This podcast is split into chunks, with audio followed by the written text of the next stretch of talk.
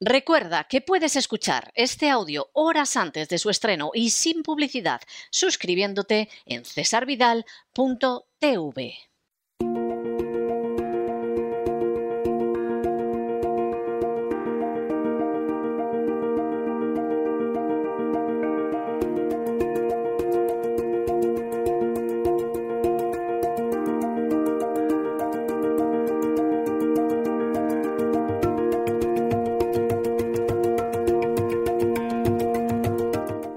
en la psique con Pilar Muñoz.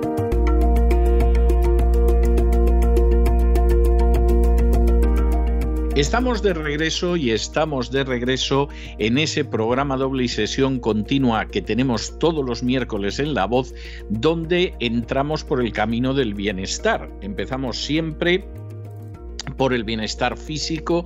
Nos quedamos un ratito con Elena Kalinikova para que nos hable de naturismo, para que nos hable de hierbas reconfortantes para que nos hable de un bienestar corporal y luego sin abandonar, no vayan a creer ustedes que esto se disocia y se separa, sin abandonar esa idea del bienestar físico, nos adentramos en la psique con doña Pilar Muñoz en este programa doble y sesión continua de los miércoles. Bueno, pues doña Pilar ya ha aparecido. Muy buenas noches, doña Pilar, ¿por dónde vamos a ir hoy? Muy buenas noches, don César. Buenas noches a todos nuestros oyentes y seguidores. Eh, pues primero, gracias por la fidelidad y por la participación crítica ¿eh? en cada uno de los espacios, que participan de manera muy oportuna. Y, y además, gracias porque nos hacen llegar pues, la validez y la utilidad no de mi espacio, sino de cada uno de los espacios que tiene la voz. Así que seguimos contando con todos ustedes y desde luego serán bienvenidos siempre los nuevos oyentes que quieran escuchar otro punto de vista. Del punto de vista de hoy, empezamos nuevo bloque, eh, que es la generación de cristal o la generación millennial o la generación Z. Entonces, vamos a ir desgranando diferentes angulaciones eh, sociológicas, psicológicas, educativas, eh, y el primer programa mm, de hoy va a ser el vértigo o el éxtasis. ¿eh? Ahora, veremos en lo que consiste esos dos términos. ¿Por qué he elegido mm, este tema? Bueno, pues porque es preocupante la cantidad de noticias en todos los medios y sobre todo cuando uno mira los chats y los foros de la red, la creciente marea de violencia física, verbal, eh, muchas veces producida por el gregarismo o estimulada por el cine o mm, muy, muy intencionada y muy dirigida y programada por determinados populismos o sistemas autoritarios, ¿no? que les interesa esa, violencia de los jóvenes. Eh, por la rebeldía contra todo tipo de autoridad que se proclaman antisistemas sin tener nada mejor que ofrecer. Es decir, antisistema, bueno, pero ¿qué sistema proponéis? No? Por el, alcoholismo y la drogadicción como moda, no como moda de estilo de vestir, sino como moda estadística, es lo que más se repite. Y con absentismo laboral o académico, que eso significa el absentismo de toda responsabilidad. Por lo indiferentes, por lo inhibidos y por el rechazo y virulencia que tienen ante cualquier valor o tradición por la constatación, esto ya es de, mi experiencia clínica, por la depresión y cansancio vital que manifiestan cuando entran en, toda la parte destructiva que es el vértigo, ¿no? por la exaltación de lo absurdo, véase los participantes a Eurovisión, que son a cada cual más absurdo, ¿no? un despropósito estético, ético eh, y, de todo punto de vista y musical. Viene, viene de lejos, pero la verdad es que la cosa ha degenerado de una manera que no hay quien reconozca Eurovisión. ¿eh? Exacto, exacto. Eh, por la ausencia de sólidos proyectos existenciales, porque son flor de un día, por la desorientación y los tumbos vitales que dan, lo mismo mm, me voy a no sé dónde, que luego vengo, que acabo, empiezo una carrera, que luego un grado social, que luego me apunto a, un reality, o sea, son tumbos vitales. Y en el fondo, por la fragilidad y dependencia extrema que tienen, fragilidad y dependencia, aunque se creen muy solventes, muy prepotentes y muy autónomos, de cualquier aire moderno, es decir, cualquier cosa que sea eh, de nuevo cuño, ahí están ¿no? entregados, porque no tienen espíritu crítico y porque les falta creatividad. Entonces, esa es la justificación de la elección de este bloque.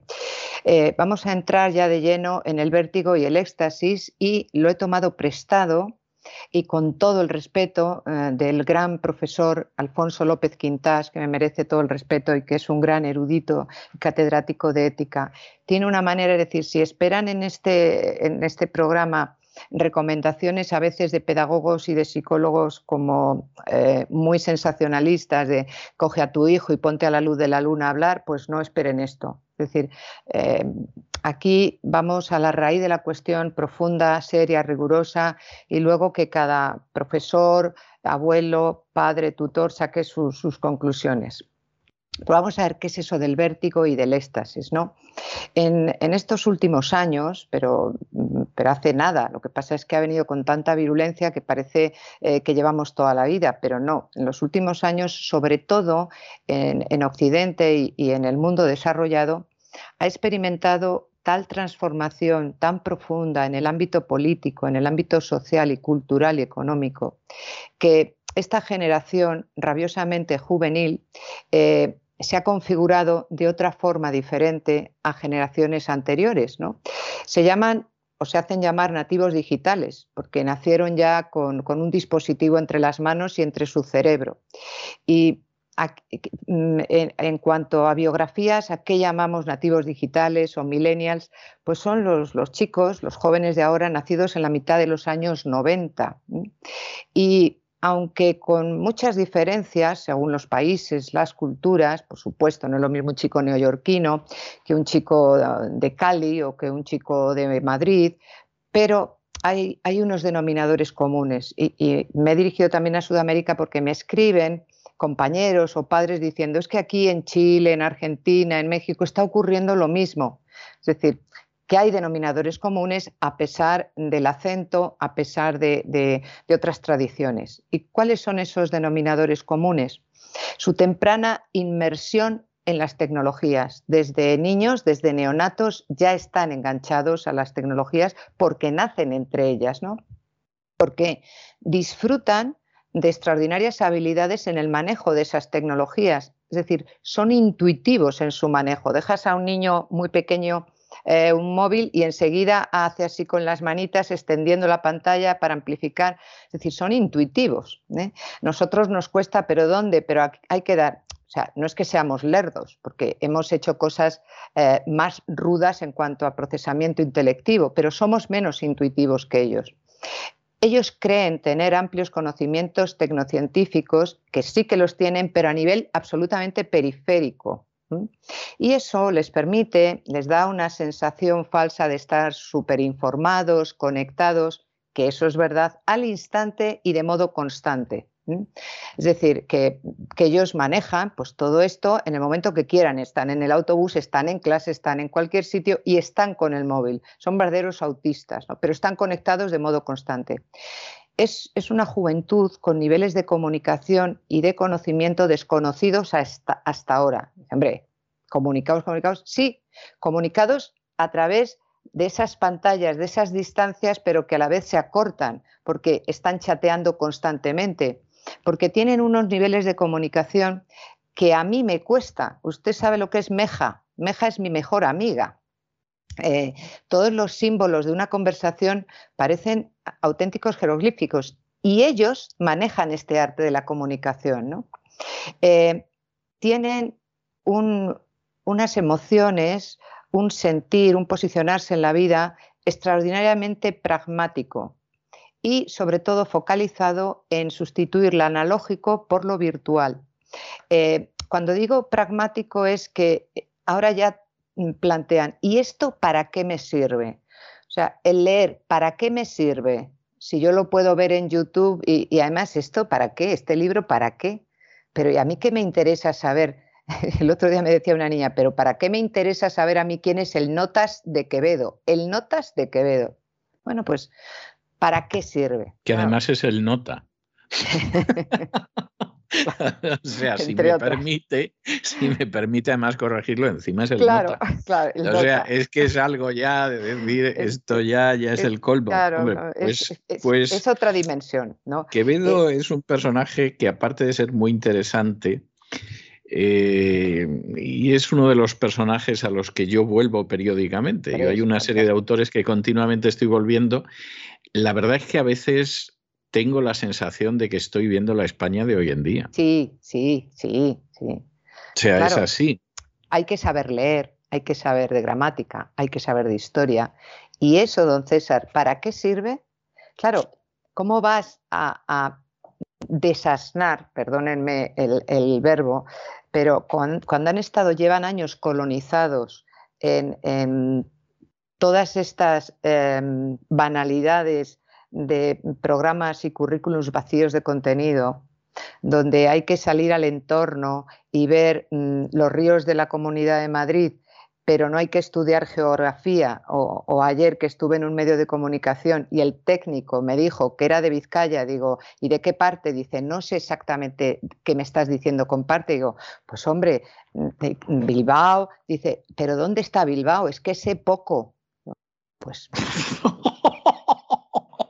bueno, pero ¿qué pasa? Que nació en Vizcaya y lo sacaron de allí deprisa y corriendo. Sí, dijo que a los tres años, pero hombre, uno por buscar sus raíces, es decir, eh, intentamos saber quién es el personaje de no sé qué y saber todo de la folclórica o del futbolista de turno.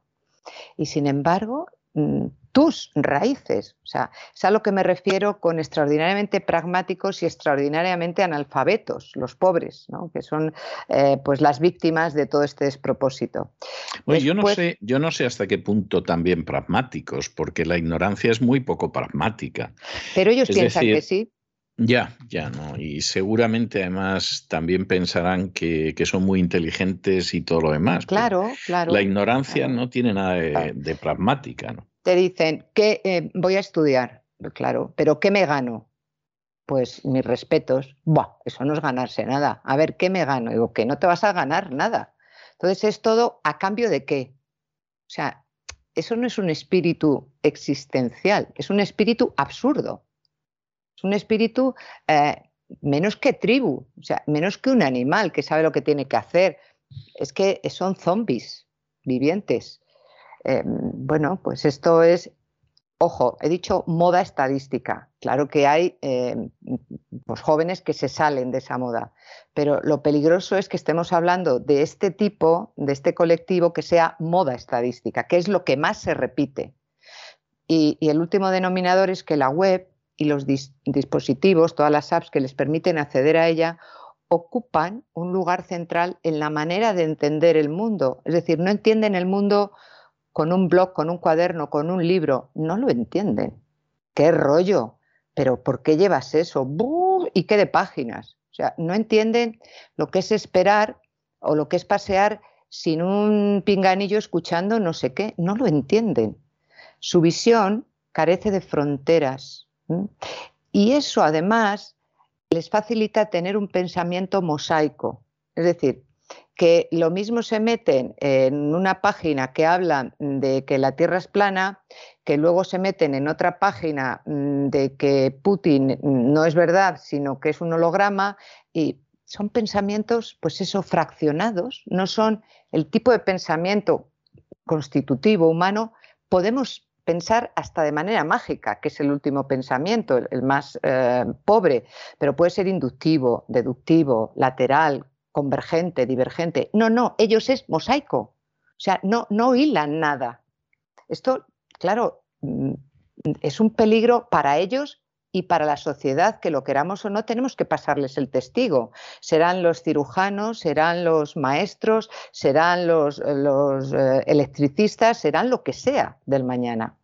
Entonces, los valores tradicionales de hace unos 30 años, no estamos hablando del siglo de oro, sino de cuando usted y yo ya ni siquiera éramos niños, que, ya teníamos una vida adulta, se han quedado residuales. O sea, ya es como, pero, pero de verdad salíais de casa sin móvil y parece como si, si les estuvieras hablando. Entre otras cosas porque no existían. Claro, claro, claro. Entonces, eh, ibais porque las enciclopedias estaban en la biblioteca y había que ir, molestarse, tomar notas. ¿Para hacer un solo trabajo? Pues hijo, sí. Eso no puede ser, eso es un rollo. Eso es, exactamente investigar, formarse. Entonces, aquí, por ejemplo, en, Portugal, en España, sur de Francia, en Italia, eh, se mantienen algunos valores tradicionales, pseudo tradicionales, que es el familismo mediterráneo, que habla el profesor Quintás, es decir, el terraceo, las fiestas populares, pero es una transformación ética y moral, porque no tiene nada que ver, es decir, son eh, oportunidades para destruir, para desparramar, para mm, formar el gregarismo de ellos, que están, que es un botellón, todos juntos, pero disjuntos, porque no se conocen entre sí, se dan la espalda, cada uno incluso hace sus corros para su Coca-Cola, su whisky, su, su, su, pero necesitan la llamada gregaria del rebaño, que es que es así, es el efecto shipper, el efecto rebaño. ¿no? Entonces, eh, ¿cuáles son, eh, de, por qué ha venido esto? Las causas. Primero, la secularización paulatina de la sociedad. Es decir, eh, ahora mm, se olvida, se rehuye, se tapa, se mofa todo tipo de espiritualidad, sobre todo una espiritualidad de mapas espirituales con tradición. Sin embargo, se atrae muchísimo la brujería, lo que dijimos eh, hace unos programas con el orientalismo este tibetano oscuro, que ya, ya veremos, ya veremos. Y no quito una coma. Eh, por la moral sexual y familiar que se ha distanciado de los dictados de una espiritualidad y de unos mapas religiosos que intentaban construir al hombre. No digo solamente en, el catolicismo, porque cuando hay un mapa espiritual que orienta la moral sexual y familiar y es seguido em, sin fanatismo, pero sí con seriedad y coherencia, por supuesto que forma a la familia y a los individuos. Después, el fin de la censura ha dado paso a todo tipo de ideologías y de libertades de expresión y por supuesto ahí se han metido en esa cresta de la ola los populismos. Es decir, ahora, por mor de decir es que es libertad de expresión, yo puedo decir lo que quiera, no, no. Se confunde mm, la censura. Eh, con la represión, con la castración. No, señor, usted no puede decir todo lo que quiera. Eh, pero a nivel público, como estamos haciendo usted y yo, como a nivel privado, yo, yo no puedo herir a una persona eh, por mucha libertad de expresión que haya. Claro, es un término, un limbo, claro que tengo que decir y encontraré. Lo que pasa es que eso, eso, parece más una cuestión de urbanidad y de educación que de libertad de expresión. Esto es. Pero se pone la etiqueta de censura y entonces es que yo no puedo decir a este, que yo no puedo.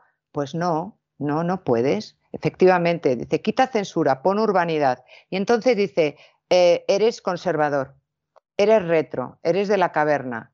Claro, con esta adjetivación que es hueca y que nadie mm, se ha entregado sin pasión a decir, vamos a ver, criaturas, defíneme qué es esto, pero tampoco en ningún medio y en ningún foro hay tiempo, porque es el, tiempo del vértigo, de la velocidad, del escándalo, de la provocación. Entonces les dices, vamos a ver, explícame cada adjetivo. Y según el otro de ayer de Bilbao, te dicen, ¿adje qué? a partir de ahí, criaturas, como, y no es esa elevación por superioridad, que sí que es superioridad formativa. Es yo creo que es un abajarse para mirar al joven y decir, te recojo por misericordia, te recojo porque te necesito, necesito, eh, no podemos perder a uno más, necesito que te eleves a la dignidad que te han quitado, a la dignidad de ser un humano, no un zombi. la, ausencia también de censura en las pantallas, porque conllevó a, pues a muchísimos excesos, a estridencias publicitarias eh, que han provocado que, que las personas confundan libertad con libertinaje.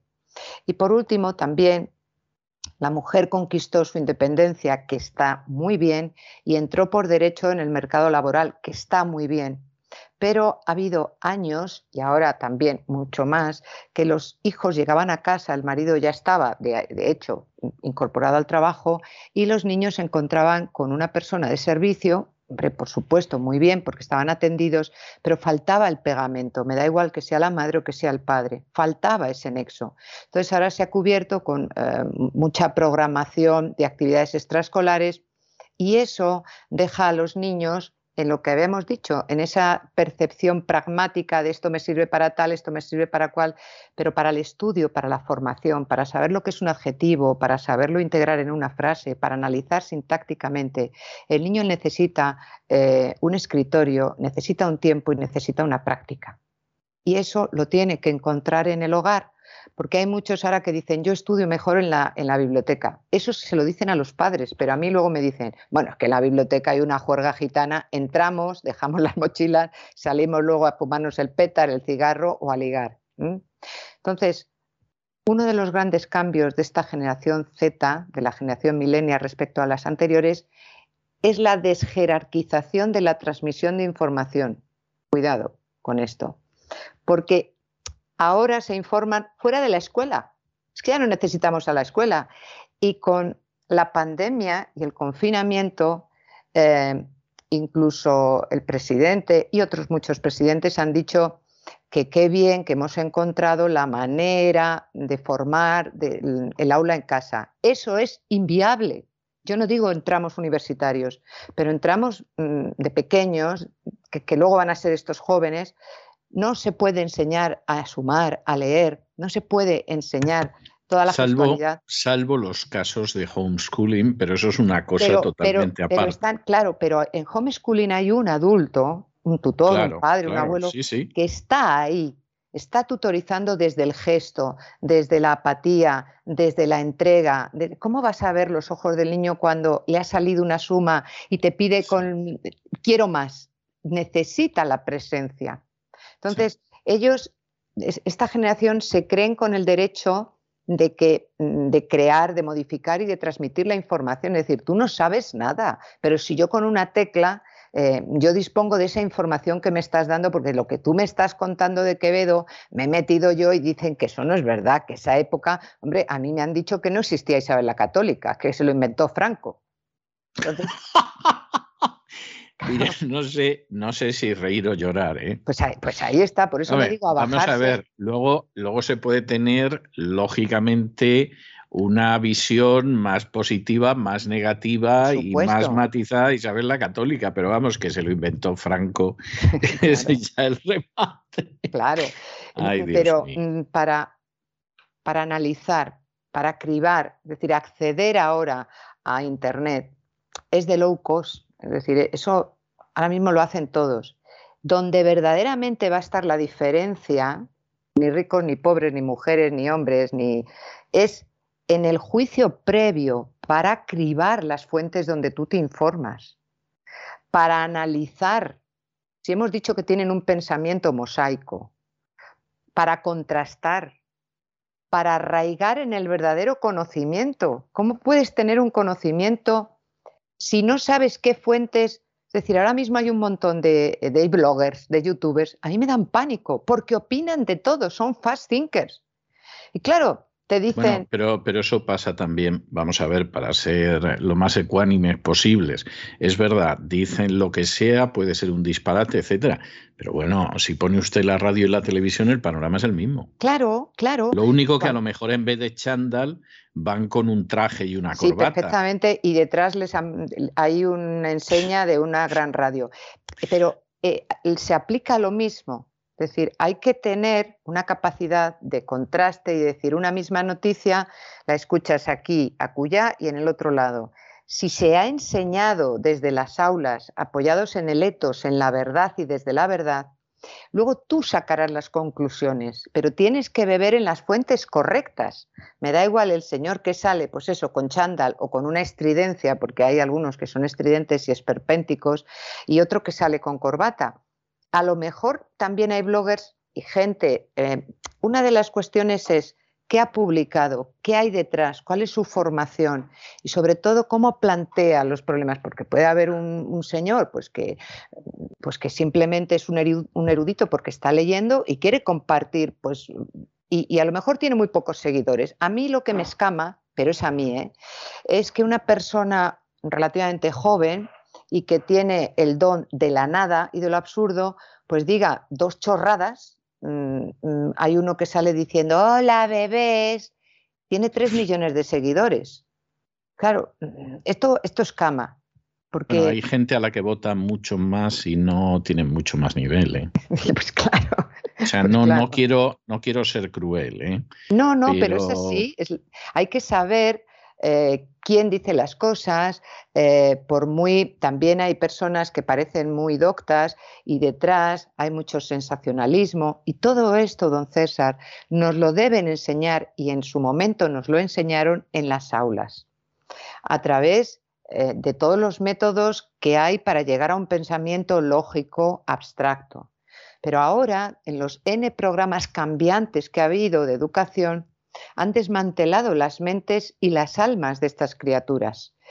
Eh, y siguiendo, Stephen Hawking, eh, que bueno, era un cerebrito, pero la parte em, de, ateísmo y de materialismo, pues hombre, también ha hecho mucho daño. Y cada, vez, cada vez fue más lejos, además, a, pesar de que, a pesar de que su esposa era muy creyente. ¿eh? Sí, sí. Y él luego dijo que había un punto que no se podía explicar desde la ciencia. Claro, eso en determinados momentos y según qué altavoces no interesa, bajan el nivel. Pero este hombre dijo algo que sí que es cierto, pero tenía muy mala baba y decía eh, que la filosofía no se había mantenido al día al mismo nivel con los desarrollos modernos de la ciencia. Particularmente él hablaba de la física. Lo cual es cierto. Claro, claro. Porque los científicos, esta es la parte de mala baba, él decía, y es verdad, que son los nuevos profetas, que la física era el Mesías para buscar el conocimiento y la sabiduría por excelencia. Bueno, mm, vamos a ver, hay gente que te dice, jóvenes de ahora, no soy creyente porque yo soy de ciencias. Eso, mm, desde el punto de vista eh, de pensamiento, es un pensamiento eh, que no tiene nada que ver una cosa con otra pero lo juntan precisamente porque se ha entronizado desde cátedras, desde un existencialismo, eh, desde los medios, por supuesto, que son más, eh, están más en bonanza cultural, que aquella persona que quiera ser intelectual o que se las dé de intelectual tiene que renunciar a la fe. Es que no tiene nada que ver, no tiene nada que ver. Hacer eso como una cosa ergo la otra es una trampa que para decir que también es una trampa, uno tiene que haber estudiado los silogismos y la filosofía. Entonces, em, la esfera, según y, haciendo una crítica, una crítica, eh, por supuesto, erudita o, con rigor, no una crítica de pues este señor me caía mal, no. La esfera de las ecuaciones diferenciales de la física, pues que son serias, profundas, que llevan mucha investigación, mucha observación detrás, es solo, es solo una pequeña representación cíclica extraída de una realidad mucho más amplia. Y por mucho que las ramificaciones eh, científicas de estos ciclos puedan extenderse y seguir con descubrimientos científicos que lo harán, nunca podrán dar por su propia naturaleza un sentido existencial profundo y trascendental al hombre. No pueden penetrar en el trasfondo y no pueden marcar con exactitud su sentido vital. No pueden, porque lo finito no puede captar y dominar lo infinito, puede, puede suponerlo. Podemos pensar en Dios, podemos pensar en la eternidad, podemos pensar en lo infinito, pero se nos queda corto porque nuestro recipiente es finito.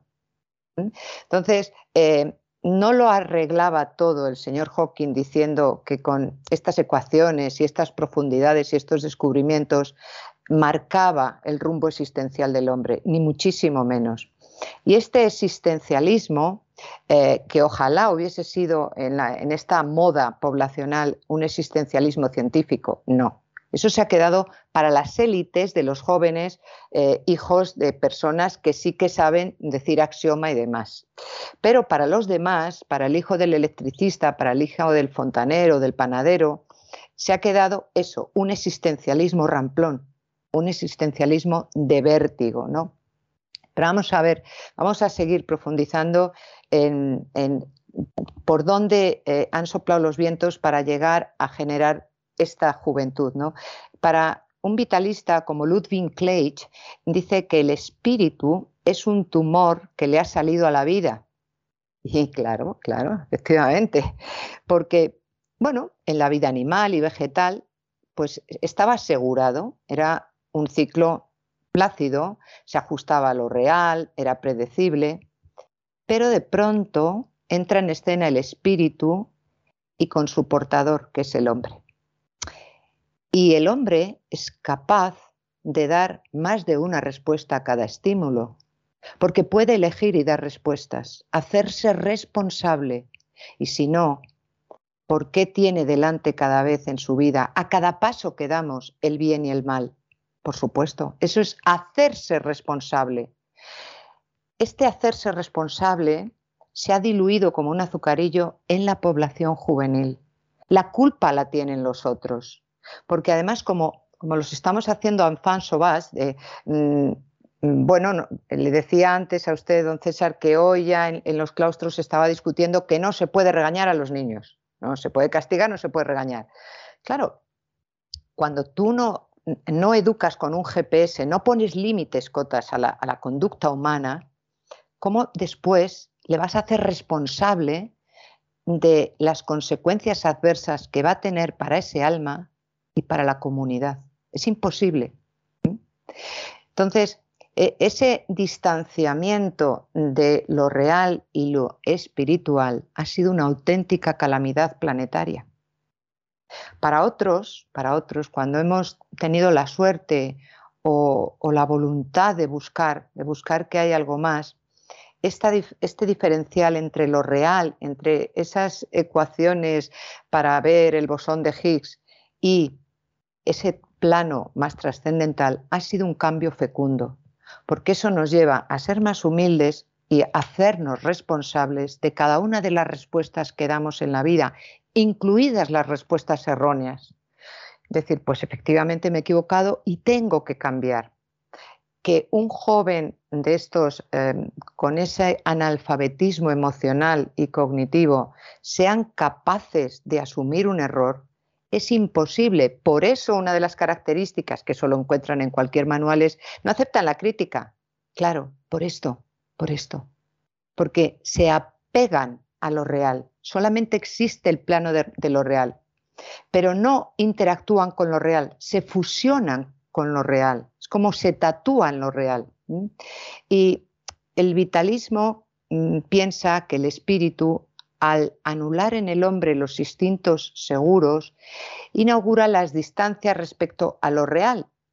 Y entonces dice que, bueno, pues que mm, se producen como personas em, pues místicas, como que no, no, no viven el carpe diem eh, y que se supone que es un vitalismo absurdo.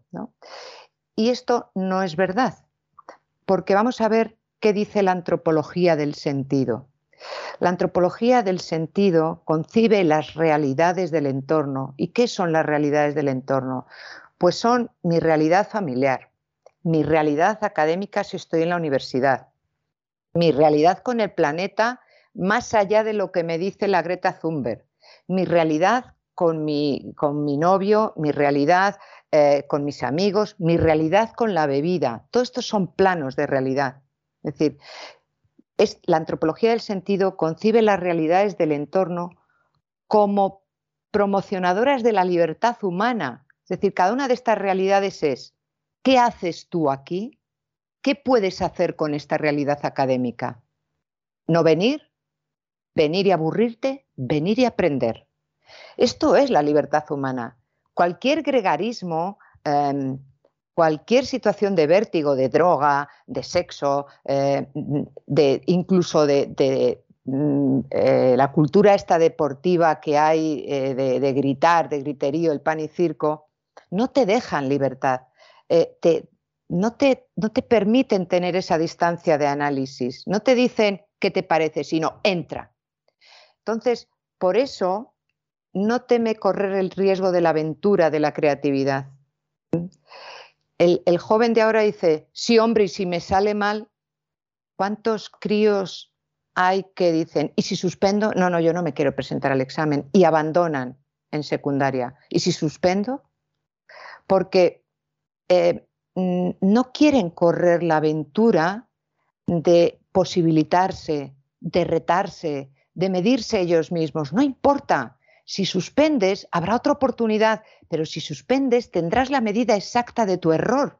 No es lo mismo suspender con un 4 que suspender con un 2. Esto, que parece tan obvio, les cuesta la vida entenderlo. No, no, no, no, yo o apruebo, es más, si no que mi padre vaya a hablar y como es colega del profesor, que me aprueben. Ese que me es pasivo. ¿Cómo se va a movilizar ese joven? ¿Cómo va a entender la dinámica de creatividad de la vida? Si en ese plano no está creando, ¿cómo va a crear en el plano de la familia? Hay, un, análisis muy bonito del hijo pródigo que en, otros, eh, dentro del bloque este lo analizaremos, el habitar el hogar o habitar en el hogar. Incluso hay padres que habitan en el hogar, pero no habitan el hogar. Es decir, están en una misma casa, pero no hacen casa. Bueno, pues eh, si en, el, en la postura de retarse académica, esa realidad académica, no se retan, eh, no se elevan para sacar lo mejor de sí mismos, cada uno lo que pueda, ¿cómo se van a retar también en la familia para entregarse a una comunicación saludable, entregarse a, a converger generaciones, a que yo no te rechazo lo que me cuentas porque es el testigo que me estás pasando y que yo quiero que me cuentes todo lo que estás viviendo en la universidad porque no quiero descolgarme. Pero para eso tenemos que construir, que crear en diferentes planos de realidad. Sin embargo, la antropología del absurdo interpreta la entrega a lo externo como una salida de sí, es decir, como un desenfreno, es decir, como una alienación humana, que voy a la facultad, a, la, cafetería a tomarme las birras. Ahora que está la época que vendrá del sol, al césped, a ver si me pasan el canuto. Eso es entregarse a lo externo. le, eh, voy a dejar tres minutillos más. Bien, entonces la antropología del absurdo tiende a buscar la vecindad de lo real la vecindad, no el habitar algo, en formas de inmediatez, de fusión, no creativas, no estás creando. ¿Por qué no te metes en la facultad y dices, vamos a crear con este departamento los amigos de, la, de la evolución o de los niños en el desarrollo? Porque el hombre se ahoga en esa búsqueda y se ahoga cuando se entrega en ese frenesí y desciende de lo más humano a lo más animal. Voy a terminar con una carta que escribió, me ha dado permiso una paciente que empezó aquí, bueno, pues a, tener un camino personal. Ya al cabo de dos años ella se encontró con una fe que había perdido y me ha permitido que lea, es cortita, esta carta que es precisamente la antropología del sentido. Dice, dice así, hoy te escribo como cualquier otro día, pero de forma especial para darte gracias por la vida, el amor y la esperanza que en estos momentos estoy sintiendo. Tengo ganas de luchar, de sentirte siempre como ahora. Espero que nunca llegue el momento en el que me separe de la sociedad, en el que solo busque en mi interior y no en los demás. Lo recordaré por si algún día me faltan fuerzas para continuar luchando, para sentir esperanza y amor, para olvidarme de mi egoísmo y saltar y salir a la realidad recordando que existes y que también luchas a mi lado. Se refería a Cristo. Pues muchísimas gracias, doña Pilar, muchísimas gracias. Y hoy le tengo yo una canción preparada, que es una de esas canciones que yo recuerdo de mi adolescencia, es decir, de cuando tenía menos de 20 años e incluso me atrevería a decir que bastante menos de 20 años. Será la mía también. que a mí me parece una canción muy melodiosa de Sally Oldfield. No sé por qué Sally Oldfield tuvo un éxito tremendo con esta canción y luego se la tragó la tierra. Yo no sé si es que vio el mundo del espectáculo y dijo que una y no más. y su hermano siguió, sin embargo, haciendo una música que a mí me gustaba mucho. Algunos de sus álbumes me gustaron mucho, como el Voyager, pero, pero por ejemplo, eh, Sally Oldfield no se volvió a saber de ella. Y era una canción que se llamaba Mirrors, que eh, me ha venido a la cabeza por lo del cristal, porque acababa diciendo que al final somos pedazos de cristal que permiten que la luz pase a través de nosotros. Bueno, depende del estado del cristal, pasa la luz o la luz no tiene manera de pasar, o sea que esta es la historia que hay. Pero yo le dejo con este Mirrors de Sally Oldfield y hasta la semana que viene, Dios mío. Si Dios quiere, hasta pronto, don César. Y con estos compases ciertamente hermosos, alegres, románticos del Mirrors de Sally Oldfield, hemos llegado al final de nuestra singladura de hoy del programa La Voz. Esperamos que lo hayan pasado bien, que se hayan entretenido, que hayan aprendido incluso una o dos cosillas útiles y los emplazamos para mañana, Dios mediante, en el mismo lugar y a la misma hora. Y como siempre, nos despedimos con una despedida sureña. God bless you. Que Dios los bendiga. El programa La Voz es una producción de Artorias Incorporated y al amparo del derecho a la libertad de expresión no se hace responsable de las opiniones vertidas en el curso del mismo.